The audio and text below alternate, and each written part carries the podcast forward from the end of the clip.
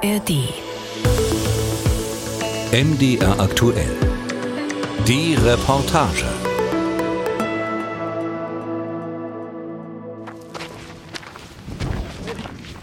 Am Ende bleibt nur noch Staub. Ein Schutthaufen, Geröll, alte Ziegelsteine, Trümmer liegen auf einem großen freien Platz, mitten auf einem uralten Friedhof im Osten von Ägyptens Hauptstadt Kairo. Die Bagger waren hier. Vor wenigen Tagen haben einige der historischen Mausoleen abgerissen, die Häuser der Toten zerstört. Hier liegen sie begraben, einfache Leute und die ganz Großen aus Ägyptens Geschichte des 18., 19. und 20. Jahrhunderts, die Scheichs, Paschas, Prinzessinnen, Dichter und Denker. Prachtbauten hat man ihnen gewidmet, kunstvoll verzierte Mausoleen, die eher an Paläste als an Gräber erinnern. Kulturgut, sagen Bewahrer. Jetzt liegt hier nur noch Geröll. Ich bin so traurig über das, was hier passiert. Wir sind weder gegen die Entwicklung unseres Landes noch gegen Projekte. Aber wir wollten eine andere Lösung. Das sind Kulturschätze und schöne Dinge, die beschützt werden sollten, anstatt sie zu zerstören. Ibrahim Al-Masri kann es immer noch nicht fassen. Der 37-jährige Hobbyhistoriker engagiert sich seit Jahren für die Bewahrung und Dokumentation der Grabstätten in der Stadt der Toten. Die UNESCO stufte Teile der Totenstadt bereits 1979 als Weltkulturerbe ein.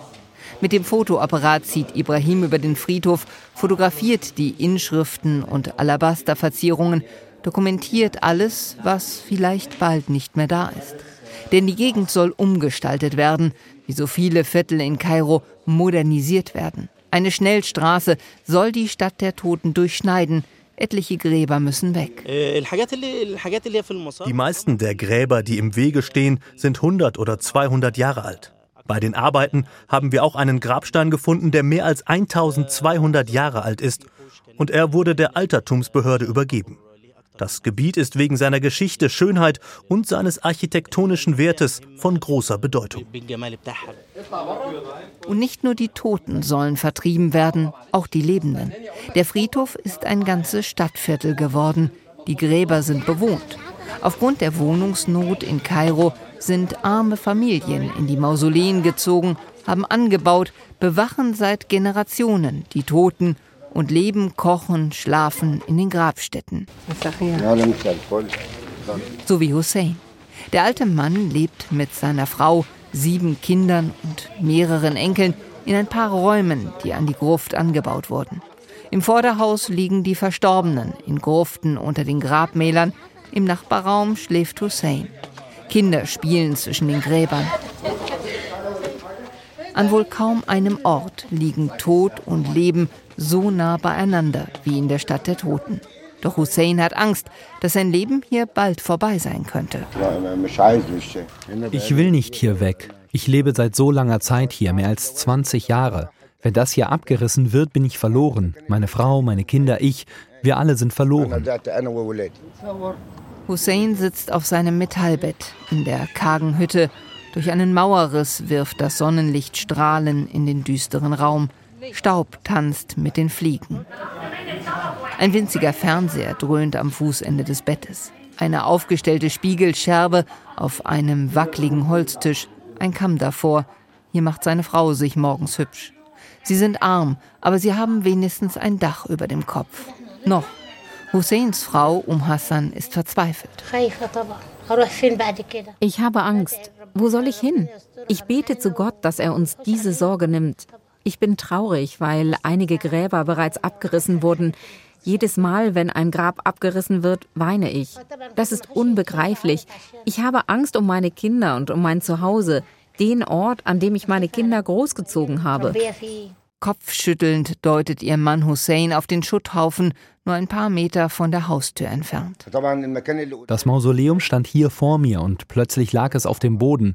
Ich bin traurig. Diese alten Denkmäler, diese Originale kann man nicht ersetzen. Wir sind mit dem Ort hier schon so lange vertraut. Schnellstraßen, Hochhäuser, Betonbrücken, das kennen Sie hier im Viertel nicht. Natürlich verstehen Sie, dass das Land sich entwickeln will, sagen Sie. Aber dafür kann man hier noch die Vögel singen hören. Und sie alle wachen über die Toten. Das Nachbarmausoleum auf der anderen Seite steht noch. Wer weiß, wie lange. Auch hier haben sich die Bagger bereits angekündigt. Vorsichtig öffnet Hussein das alte, knarzige Tor. Ein Innenhof spendet Schatten, ein Palmengarten, Spatzen zwitschern, im Sand spielt ein Katzenbaby. Es ist ein Ort des Friedens inmitten der lauten Stadt. Durch den steinernen Torbogen betreten wir das eigentliche Mausoleum. Die Imposanz des Raumes raubt für einen Moment den Atem. Riesige Sarkophage aus Marmor und Alabaster, über und über verziert mit Gold und Inschriften in arabischer Kalligraphie, hohe Deckengewölbe. Ein Ort, der Geschichte atmet. Dieses Mausoleum hat wunderschöne Arbeiten von großen Kalligraphen, Inschriften auf Marmor und prächtige große Kuppeln. Alles Handarbeit mit Hammer und Meißel. Schauen Sie sich diese Handwerkskunst an, auf den teuersten Marmortafeln der Welt. Und die Reliefs mit Goldüberzug. Behutsam streicht Ibrahim mit seiner Hand über die reichen Verzierungen auf den Sarkophagen, als wolle er festhalten, was vielleicht nicht zu retten ist. Unvorstellbar, sagt auch der Besitzer der Grabstätte, Wahid El-Madenli. Eigentlich wollte sich der 78-Jährige einmal selbst hier begraben lassen, Jetzt kämpft er für die Totenruhe seiner Vorfahren. Ich wünschte mir sehr, neben meiner Mutter und meiner Großmutter begraben zu werden, neben meinen Tanten, meinem Cousin, einfach neben der ganzen Familie. Dort liegen mehr als 600 Familienmitglieder. Ich habe wegen dieser Sache ein Herzproblem bekommen und musste mich operieren lassen. Mich macht das sehr, sehr traurig. Der alte Mann kämpft. Er zieht vor Gericht. Ich habe eine Klage gegen den Ministerpräsidenten Ägyptens, gegen den Tourismusminister, den Altertümerminister und den Gouverneur von Kairo erhoben, um den Abriss zu stoppen. Der Fall liegt jetzt beim Verwaltungsgericht. Notfalls gehe ich in Revision. Und Wahid ist mit seinem Protest nicht alleine. Hunderte Prominente haben bereits eine Petition unterschrieben. In sozialen Netzwerken gab es einen Aufschrei. Galila El-Kadi ist Professorin für Architektur, arbeitete jahrelang an französischen Universitäten und am Pariser Nationalen Rechercheinstitut für Entwicklung. Seit den 80er Jahren forscht sie zur Stadt der Toten und macht sich stark für ihren Erhalt. Schon 2020 wurde der Plan vorgelegt, die Stadt der Toten mit zwei Straßenachsen zu durchschneiden. Da haben wir unsere Kampagne begonnen. Auch die UNESCO hat interveniert. Vor wenigen Wochen hat der Premierminister endlich eine Kommission gebildet, in der Stadtplaner, Architekten und Ingenieure sitzen. Diese Kommission hat die geplanten Achsen untersucht und herausgefunden, dass die Zeitersparnis durch die neuen Straßen lediglich zwei Minuten betragen würde. Zwei Minuten. Sie wären also völlig nutzlos. Die Kommission hat empfohlen, statt des Neubaus die bestehenden Straßen zu erweitern. Und sie haben auch vorgeschlagen, die Stadt der Toten für Besucher zu öffnen und die Bauarbeiten einzustellen, bis der Staatschef den Vorschlägen zustimmt. So wurde es uns gesagt. Aber es ist kein Schriftstück veröffentlicht worden. Und am Tag nach dieser Kommissionssitzung wurden die Abrissarbeiten in einer Geschwindigkeit fortgesetzt, wie wir sie noch nie gesehen haben. Keiner versteht das mehr. Fünf Mitglieder der Expertenkommission traten daraufhin aus Protest zurück. Das Straßenbauprojekt zerstöre ein Zitat einzigartiges architektonisches und kulturelles Gefüge, schrieb einer der Beamten. Die Stadt der Toten ist teilweise mehr als 1000 Jahre alt. In Regierungskreisen wird der Abriss verteidigt. Mohamed Siada, Chef der Behörde für zivilisatorische Koordination im ägyptischen Fernsehsender Al-Hadath al-Yawm. Dem Staat ist sehr viel an seinem kulturellen Erbe gelegen und jede Bauarbeit befolgt die Auflagen. Wir haben eine Liste von Grabstätten, die schützenswert sind, an die Entwicklungsbehörde übergeben. Bisher wurde von diesen Gräbern keines abgerissen. Das Problem ist, dass verbreitet wird, dass für den Straßenbau Gräber von Berühmtheiten abgerissen werden, aber diese Grabstätten sind weder archäologisch interessant, noch sind sie bei uns für eine besondere Architektur registriert. Nicht schützenswert? Dem widersprechen Aktivisten entschieden. Ein Kunstprofessor der Universität Helwan fuhr spontan mit all seinen Studenten, mehr als 100, in die Stadt der Toten, um die Gräber malen zu lassen, einen letzten Blick auf die Gräber werfen, nannte er es. Exil-Ägypter auf der ganzen Welt stellen sich gegen den Abriss. So wie Hussein Omar, der Historiker, Schriftsteller und Exilägypter, lebt in New York. Er fühlt sich von der ägyptischen Regierung unter Druck gesetzt. Acht oder neun Generationen meiner Familie liegen dort begraben, seit 1790. Zuletzt meine Mutter und meine Großmutter. Als Kind bin ich immer mit meiner Oma auf den Friedhof gegangen, weil es der einzige Platz in Kairo war, wo man die Vögel singen hören konnte. Jede Familie wird jetzt vor die Wahl gestellt. Exhumieren wir sicherheitshalber jetzt schon unsere Vorfahren und retten auch die historischen Teile der Monumente, bevor die Bulldozer kommen? Oder bestehen wir darauf, dass wir bleiben wollen und riskieren, dass die Bulldozer die Knochen unserer Eltern und Großeltern zermalmen?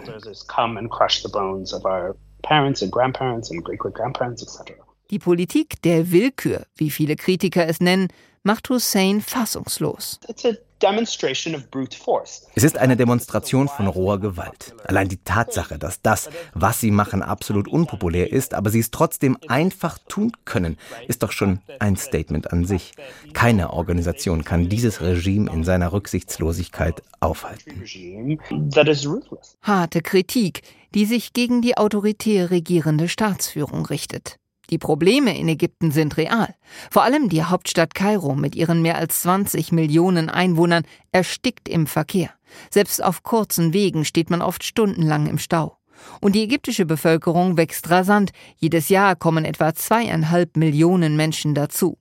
Sie alle brauchen Wohnraum. Schon längst hat die Bevölkerungszahl Ägyptens die 100 Millionen Marke geknackt. Deshalb wachsen die Städte, vor allem Kairo, immer weiter. Luxuriös klingende Compounds und Hochhaussiedlungen reihen sich in den Vorstädten aneinander. Die Stadt brauche neue Straßen, so Ingenieur Hani El Feki schon vor Monaten. Er ist mitverantwortlich für den Straßenbau. Die Menschen haben das Recht zur Meinungsäußerung, aber wir haben auch das Recht, unser Land zu entwickeln und unsere Straßen auszubauen. Wir haben allein in Kairo vier Millionen Autos, die jeden Tag unterwegs sind.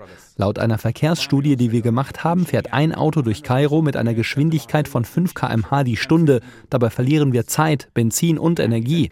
Dazu kommt die Umwelt- und Luftverschmutzung und die psychische Belastung für die Menschen. Sie könnten denken, dass sich der Staat nicht für sie interessiert. Die Forderung von Aktivisten, statt der Straße durch die Totenstadt doch besser einen Tunnel zu bauen, um die Gräber zu retten, hält El-Feki für unrealistisch. Die neue Achse wird zum großen Teil als normale Straße und zu 10 Prozent als Brücke gebaut. Wir bauen keinen Tunnel, da wir die Beschaffenheit des Bodens analysiert und dabei festgestellt haben, dass das Grundwasser sehr nahe ist. Deshalb würde ein Tunnel zu extrem hohen Baukosten führen. Aber ich betone, es werden keine Altertümer abgerissen oder auch nur angetastet. Nur einige normale Gräber werden für den Verlauf der Straße weggenommen. Aber was ist ein normales Grab? Und geht es wirklich um das Wohl der Bevölkerung durch neue Infrastruktur an einem Verkehrsknotenpunkt oder um Würde und Identität, die von Bulldozern vernichtet wird? Aussage steht gegen Aussage. Ägypten steckt im Bauboom. Gewachsene Viertel werden abgerissen, graue Hochhäuser hochgezogen, gesichtslose Massenwohnstätten aus Stahl und Beton. In ganz Kairo werden Straßen aufgebrochen, verbreitert, der Verkehr umgeleitet, Hochstraßen gebaut, Hochhäuser wachsen in den Himmel. Das Land erlebt derzeit einen schier ungezügelten Baueifer seiner Staatsführung. Das größte und wohl umstrittenste Bauprojekt, die neue Hauptstadt. Rund 60 Kilometer östlich von Kairo entsteht eine komplett neue Verwaltungshauptstadt in der Wüste. Das größte Prestigeprojekt der ägyptischen Regierung, am Reißbrett entworfen. Erste Ministerien sind bereits umgezogen. Der ägyptische Präsident Abdel Fattah al-Sisi spart in Reden nicht an großen Worten. Wenn ich euch von der Hauptstadt erzähle, dann sage ich euch, ganz Ägypten soll so sein. Euer Traum wird so sein. Ob ich mir Sorgen mache? Nein, nein, nein, niemals. Warum auch? Dabei könnte er sich durchaus Sorgen machen, sagen Beobachter. Angesichts von deutlich gestiegenen Lebensmittelpreisen und einer heftigen Wirtschaftskrise im Land rumort es spürbar in der ägyptischen Bevölkerung. Viele kritisieren hinter vorgehaltener Hand die Megabauprojekte des wirtschaftlich stark angeschlagenen Staates. Geschätzte Baukosten der künstlichen Stadt zwischen 45 und 60 Milliarden US-Dollar. Und das in einem Land, in dem ein Drittel der ägyptischen Bevölkerung unterhalb der Armutsgrenze lebt. Das sind mehr als 30 Millionen Menschen. Das Geld für die neue Hauptstadt hätte besser für sie ausgegeben werden sollen, sagen viele. Assisi weist diese Kritik von sich. Man sagt zu mir, warum baut ihr die Hauptstadt? Habt ihr Geld dafür? Wollt ihr uns das Geld nicht geben, um damit zu leben? Aber so kann man nicht leben. Länder bauen, um sich einen Platz unter den Nationen zu schaffen. Das geht nicht ohne Ideen, Geduld und Opfer. Opfer bringen für ein Prestigeprojekt des Präsidenten nach dem anderen? Seit 2015 entsteht die neue Hauptstadt auf einer Fläche von mehr als 700 Quadratkilometern, ein Bauvorhaben der Superlative. Wir als Ägypter lieben es, Pyramiden zu bauen. So Stadtplaner Professor Amr Abdekawi von der American University in Kairo vor einigen Wochen. Leider haben wir zurzeit viele symbolische Projekte, die wir nicht gerade brauchen. Wir brauchen eine Verwaltung, die Prioritäten setzt und pragmatisch mit den Problemen des Landes umgeht. Sissi setzt auf Großprojekte ohne Einbeziehung der lokalen Bevölkerung, ohne Beachtung von Nachhaltigkeitskriterien. Sagt auch Ägypten-Experte Stefan Roll von der Stiftung Wissenschaft und Politik in Berlin. Etwa wenn es um Fragen des Wassermanagements geht, und vor allem gibt es keine nachvollziehbaren Kosten-Nutzen-Analysen, die diesen Projekten zugrunde liegen. Also das ist ein großes Problem. Das ägyptische Pfund hat binnen eines Jahres fast die Hälfte seines Wertes verloren. Das Land steht wirtschaftlich mit dem Rücken zur Wand, ist auf Kredite aus dem Ausland angewiesen. Selbst der Internationale Währungsfonds IWF forderte vor einigen Monaten ein moderateres Vorgehen bei Großvorhaben. IWF-Direktorin Kristalina Georgieva warnte, die langfristigen Investmentprojekte könnten das Land wirtschaftlich destabilisieren. In the current tight environment They could undermine macroeconomic stability. Und der akute Devisenmangel könnte die Fertigstellung der Bauvorhaben drastisch verzögern. Stefan Roll? Man muss sagen, dass durch die äh, Bautätigkeit eben die Wirtschaftskrise auch noch mal deutlich verstärkt wurde. Das ist selbst eine Analyse, die vom IWF kommt, der mittlerweile eben auch ganz offen der ägyptischen Regierung vorhält, dass hier viel zu viel Geld in diese Projekte geflossen ist und dass dadurch die Staatsverschuldung exorbitant in den vergangenen Jahren angestiegen ist. Also allein die neue Verwaltungshauptstadt, die könnte weit über 50 Milliarden Dollar kosten und ein nicht unerheblicher Teil dieser, dieses Geldes dürfte tatsächlich aus der Staatskasse kommen. Also diese Bauprojekte haben ganz massiv die Staatsverschuldung hochgetrieben und sind damit natürlich auch ein Stück weit Erklärung dafür, dass es momentan diese wahnsinnige Wirtschaftskrise in Ägypten gibt. Doch was ist das Interesse des Staates an einer ungehemmten Bautätigkeit? Prestigegedanken und Entwicklungsbestrebungen seien nur ein Teil der Wahrheit, sagen Beobachter. Denn der wohl wichtigste Akteur in Ägyptens Machtkonstellation verfolge ganz eigene Interessen, das Militär. Stefan Roll ist überzeugt, die riesigen Bauprojekte dienten vor allem dem Zweck, dass der Präsident damit im Wesentlichen seinen Hauptunterstützer zufriedenstellen will und die kommen eben aus dem Militär. Seine Herrschaft beruht auf der Macht des ägyptischen Militärs. Das Militär ist in Ägypten ein Staat im Staat. Es profitiert im besonderen Maße. Also es profitiert zum einen, weil es selbst sehr viel Land besitzt und zum anderen, weil es äh, eben selber über Unternehmen Aufträge bekommt, diese Bauvorhaben gerade im Infrastrukturbereich durchzuführen. Ich glaube, das wird sehr, sehr deutlich am Bau der ähm, neuen Verwaltungshauptstadt.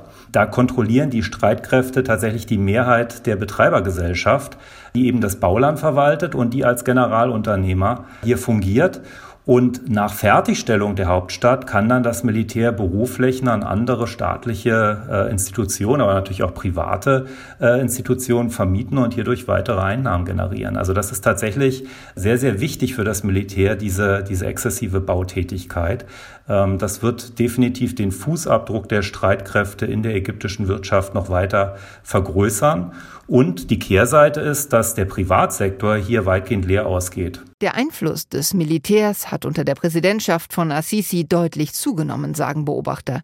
Militäreigene Unternehmen sind Berichten zufolge in allen wirtschaftlichen Bereichen aktiv. Exilägypter und Historiker Hussein Omar Es ist eindeutig das Militär, das dahinter steckt. Und ich bin, wie viele, sprachlos über die bizarren, sinnlosen Entscheidungen, die sie fällen. Ein spektakuläres Versagen. Regierungsgegner behaupten, das Straßenbauprojekt in der Totenstadt könnte nur ein Vorwand sein, um an weitere Bauflächen zu kommen. Bewiesen werden kann das nicht. Aber das Land hat offenbar durch seine zentrale Lage und Größe einen gewissen Wert. Die Stadt der Toten erstreckt sich über fünf Quadratkilometer. Architekturprofessorin Galila El-Kadi.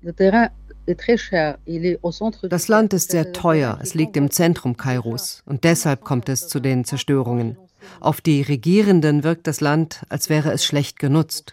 Dabei gibt es doch viele Friedhöfe, die im Stadtzentrum liegen. In Paris auf Montmartre zum Beispiel. Das ist doch kein Drama. Das ist ein Erbe, das man schützen muss.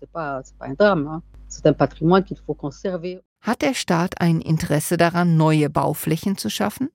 Bei Germany Trade und Invest, der Gesellschaft der Bundesrepublik Deutschland für Außenwirtschaft und Standortmarketing, heißt es über Ägypten, das Angebot an Wohnraum geht am Bedarf vorbei. Denn laut Zahlen aus dem Jahr 2017 erreichen nur 14 Prozent der Haushalte ein monatliches Einkommen von 2050 Euro oder mehr. Für sie existiert ein Überangebot an Wohnungen, das sich vor allem an die Oberklasse richtet. Hingegen müssen 51 Prozent mit 125 bis 450 Euro monatlich wirtschaften. Grund für diese Diskrepanz ist, dass der Staat als mit Abstand größter Grundeigentümer im Land Kraft seines Quasi-Monopols Grundstücke zu hohen Preisen an Immobilienentwickler veräußert zur Steigerung der Margen fokussieren sich die Immobilienentwickler auf das hochpreisige Segment. Dies führt zu einer Wohnungskrise. Das ist halt wirklich genau dieser falsche Entwicklungsansatz des ägyptischen Staates, der sehr staatszentriert vom Reißbrett aus versucht, hier in irgendeiner Form Wirtschaftswachstum zu generieren. Das funktioniert eben nicht. Das ist keine nachhaltige Strategie und es gibt kein Geld mehr. Es ist kein Geld mehr in den Kassen. Projekte müssen zum Teil auch gestoppt werden, werden sich verzögern. Und davon könnte auch Deutschland betroffen sein. Zahlreiche deutsche Firmen sind in Ägypten aktiv, angelockt von der Investitionsfreudigkeit, den Megabauprojekten der Ägypter. Allein der Siemens-Konzern schloss im vergangenen Jahr den größten Auftrag seiner Firmengeschichte ab. Es geht um den Ausbau des Schienennetzes in Ägypten. Doch sollte man mit einem Akteur Geschäfte machen, dem konstant die Zahlungsunfähigkeit droht, von Militärherrschaft und Menschenrechtsverletzungen ganz zu schweigen? Ich denke schon, dass das für deutsche Firmen und für die Geschäftsmodelle deutscher Firmen auch gefährlich sein kann, weil eben hinter diesen ganzen Bauprojekten keine seriösen Kosten-Nutzen-Analysen stehen. Um das Risiko für deutsche Firmen zu verringern, gibt es die deutschen Exportkreditgarantien der Bundesregierung, kurz Hermes-Deckungen. Sie schützten Exporteure und Banken vor wirtschaftlich und politisch bedingten Zahlungsausfällen, heißt es vom Bundeswirtschaftsministerium. Durch die Übernahme einer Exportkreditgarantie werde das Risiko eines Zahlungsausfalls zu einem großen Teil auf die Bundesrepublik Deutschland übertragen. Ägypten ist tatsächlich im ersten Halbjahr 2023 das Land mit den meisten Hermes-Bürgschaften äh, weltweit. Das ist vor allem ein großes Geschäft, was hier abgesichert wurde durch den Siemens-Konzern. Die Frage ist aber, ob in einem solchen Kontext solche Großprojekte nicht eher mehr Schaden als Nutzen anrichten. Wer zahlt am Ende die offenen Rechnungen? Momentan kann das wohl noch niemand sagen. Den größten Schaden sieht Architekturprofessorin Galila El-Kadi vor allem auf kultureller Ebene, in der architektonischen Veränderung der gesamten Stadt, dem Verlust der Identität.